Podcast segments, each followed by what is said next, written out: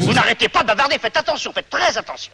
Eh bien, bonjour à toutes et tous pour ce nouveau podcast Papotage. Aujourd'hui, on accueille Didier Goiffon, directeur de la Cava Musique, avec qui on va revenir sur un sujet euh, qui tourne pas mal en ce moment, qui est la loi sécurité globale. Mais contrairement à ce qu'on entend d'habitude, là, c'est l'article 25 qui va nous intéresser. Bonjour Didier. Oui, bonjour à vous. Alors Didier, on a reçu euh, dernièrement dans, dans, nos boîtes mail euh, de médias et partenaires, j'imagine, euh, un communiqué, une lettre ouverte que, que, toi, tu, en tant que directeur de la cave Musique, tu envoies aux sénateurs et sénatrices de, de Saône-et-Loire. Et, ouais, c'est ça, ouais. Peut-être tu peux nous en dire plus?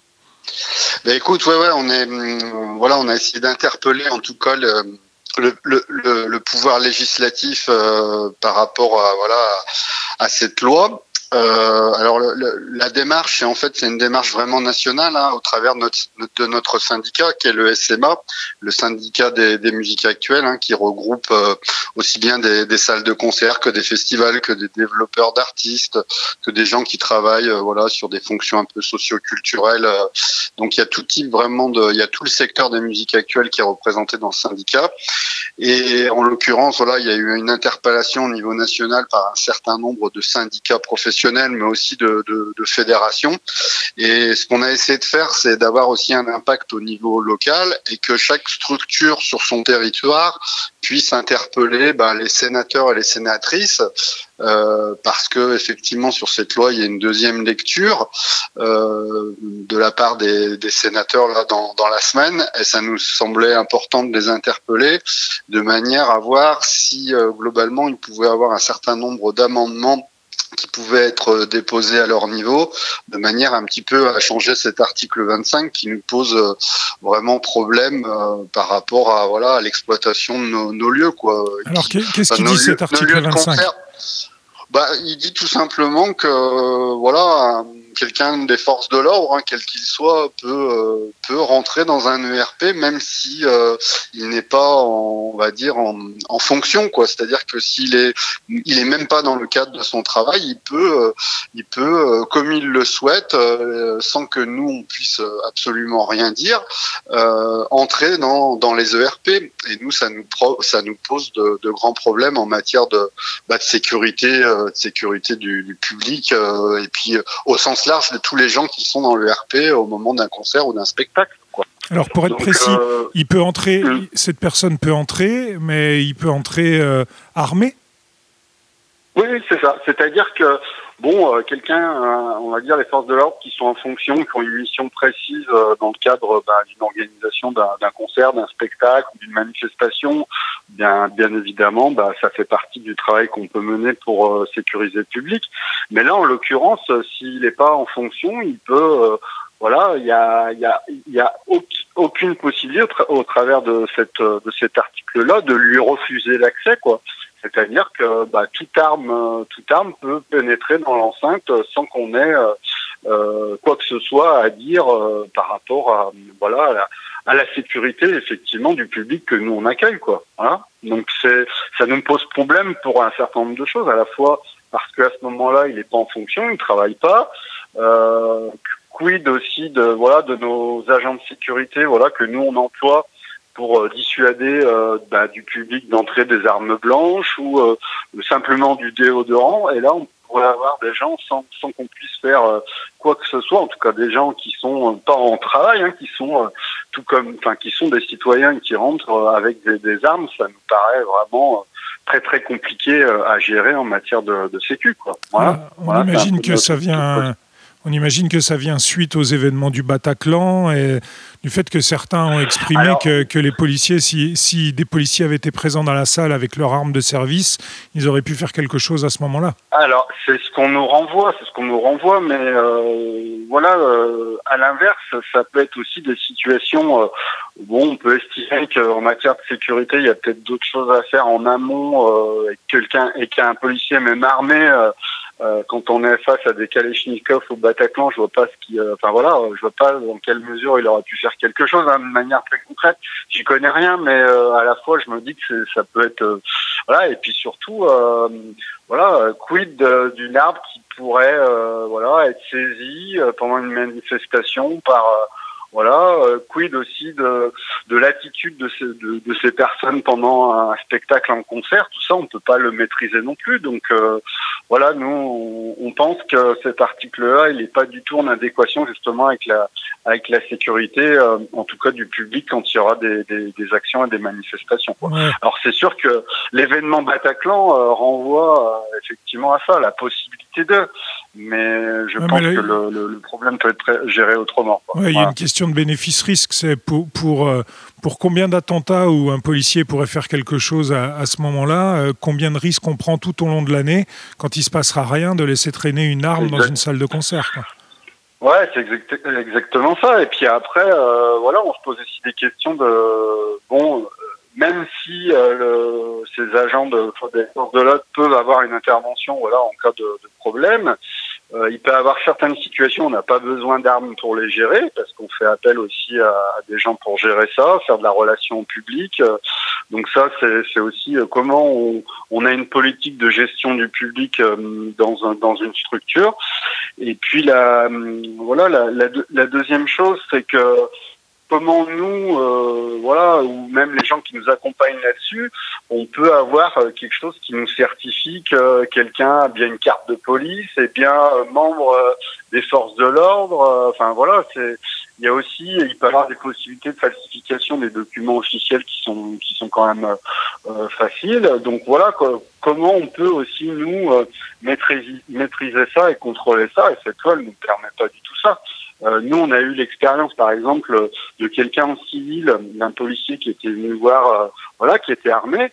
Donc nous, on a été euh, obligés, en lien avec ce policier, de faire toute, une démarche au niveau du commissariat et de la préfecture puisse rentrer dans notre euh, dans notre établissement avec un contrôle d'identité, avec un contrôle euh, voilà de de la part des autorités publiques pour qu'ils puissent accéder à notre RP. Et ça, ça sera plus du tout le cas. Donc euh, voilà, si on a quelqu'un qui se présente avec une carte de, des forces de l'ordre, hein, quel que soit, que ce soit un gendarme ou un policier ou quelqu'un d'assermenté ou de la police municipale, voilà comment nous on contrôle ça aussi quoi. Voilà, donc il y a plein plein d'éléments qui nous font dire que c'est pas la la bonne voie qui s'engage en, matière de législation. Quoi.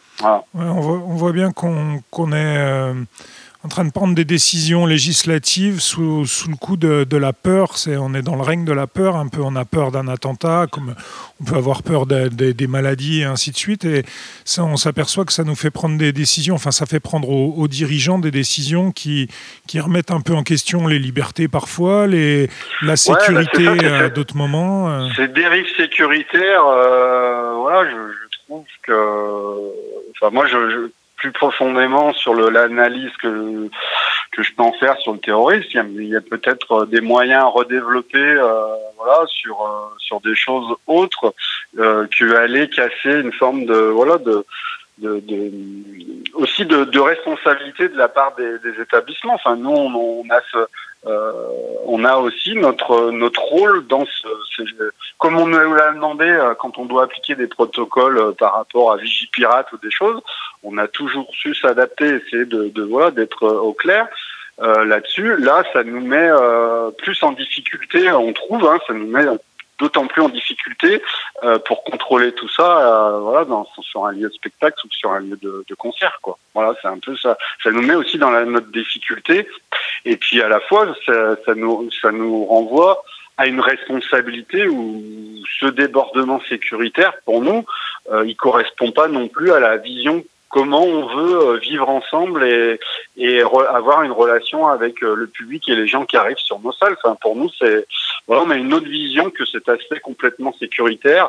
Alors, bien évidemment, il faut, faut faire, faut faire des choses euh, au niveau national et renvoyer des responsabilités plutôt voilà sur bah je sais pas on a enlevé un certain nombre de fonctionnaires en matière d'indication, de fonctionnement, c'est peut-être là-dessus qu'il faut revenir plutôt que d'imposer des choses euh, qui sont euh, à nos yeux pas du tout, pas du tout, euh, pas du tout cohérentes par rapport à voilà à ce type de, des situations, à ce type de situation de, de problème, quoi. Hein. Et ton public, tu, tu, connais un peu ton public, comment, comment il réagirait par rapport à cette information de savoir qu'il y a, quelqu'un dans la salle qui serait armé Ouais, après, euh, enfin, je veux dire, des choses simples, des messages aussi passés de, voilà, de, euh, sur certains artistes de fond serait euh, par rapport à ça serait même à l'encontre euh, imagine imagine un, spectacle où tu as 10 personnes armées dans la salle où on prône voilà une forme de de tu tolérance de vivre ensemble voilà avec tout un public qui est armé on le sait pas en plus. Enfin c'est un peu ça peut être un peu peut être un peu compliqué sur le sur le fond aussi quoi en termes d'échange avec les artistes et le public quoi voilà. Donc euh, je, voilà il y a mais en tout cas c'est c'est plutôt en matière de responsabilité où là je, je pense que euh, ces, ces, ces mesures là elles sont elles sont euh, elles sont complètement euh, pas en adéquation avec euh, de manière à gérer les problèmes quoi. Je, trouve quoi. D'accord et pour en venir à cette lettre, alors elle a, elle a été envoyée aux sénateurs et sénatrices. Euh, elle a été reçue, tu le sais chaque, Alors, euh, je, justement, chaque lieu ou chaque structure dans son territoire a essayé d'interpeller. Donc moi, j'ai interpellé par mail. Hein, j'ai pas, j'ai pas de contact étroit avec euh, les, la sénatrice et les deux sénateurs de, de Saône-et-Loire. Euh, j'ai pas reçu pour l'instant de, de, retour, euh, de retour ou de positionnement là-dessus euh, par rapport à cet envoi. Alors tout simplement aujourd'hui, tu vois, j'ai fait un, un relance euh, sur ces adresses mail par rapport aussi au fait qu'il y a quand même pas mal de euh, pas mal de, de, buzz ou en tout cas pas mal d'actions en, en, matière médiatique sur le national et voilà ça permet de renforcer aussi à nouveau cette, euh, cet impact au, au, niveau des médias ou au niveau des, des, des politiques là en, en l'occurrence pour que bah, des amendements soient proposés par rapport à cet article là quoi voilà, le, l'idée c'est qu'on puisse proposer, euh, même si euh, certains des, députés, euh, voilà, ont, ont, sans doute des idées et des, des positionnements là-dessus. L'idée c'est peut-être aussi qu'au niveau national, on puisse amener euh, des éléments euh, de réflexion, mais aussi de propositions d'amendements pour essayer euh, d'adoucir cette, ce, ce texte-là, quoi, cet article-là, quoi. Voilà. D'accord. Eh ben nous, on va on va relayer cet appel fait mmh. aux, aux, sénatrices et sénateurs, à la sénatrice et aux sénateurs, euh, pour, pour ce que ça vaut. Hein. Euh, ça sera toujours un relais de plus. Et puis, eh ben, on, on te remercie d'être venu expliciter un peu tout ça sur, euh, sur les, les ondes d'Odile. Et, euh, on se dit à très bientôt. On imagine qu'on aura à se revoir euh, entre la cave à musique et tout ce qu'elle prépare pour sortir un peu de cette situation euh, compliquée du moment. Et, pareil pour nous, Odile, et on se recroisera.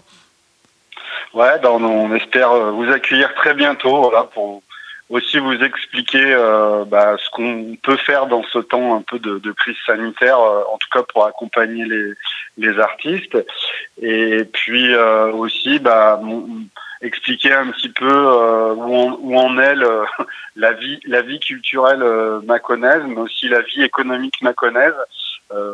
voilà, je pense que ça sera aussi un temps de, de un temps de, de, de, présentation un petit peu de la situation de, de, chacun. On espère pouvoir partager ça avec vous et on sait que vous nous suivez euh, régulièrement, donc euh, voilà, on espère qu'on pourra tous se retrouver à la fin de, ouais. ce marasme et de cette crise ouais. pour euh, bah, continuer à développer et faire des choses ensemble, quoi. Voilà, ça, avec plaisir. Voilà. Merci Didier. Ok. Merci Ben, à bientôt de toute façon. À bientôt. Bon, merci à tous et toutes d'avoir suivi ce nouveau papotage. Ben, on vous dit à bientôt pour un prochain podcast. Música